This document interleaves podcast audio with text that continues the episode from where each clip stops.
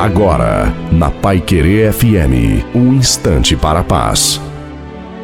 Olá, sou o pastor Wilson Tinonim e tenho essas palavras ao seu coração. Quando se ama por uma razão, não é amor, e sim interesse. Isso nos conforta ao pensar no amor de Deus para conosco. Você já pensou nisso? Te amo porque preciso de você ou preciso de você porque te amo?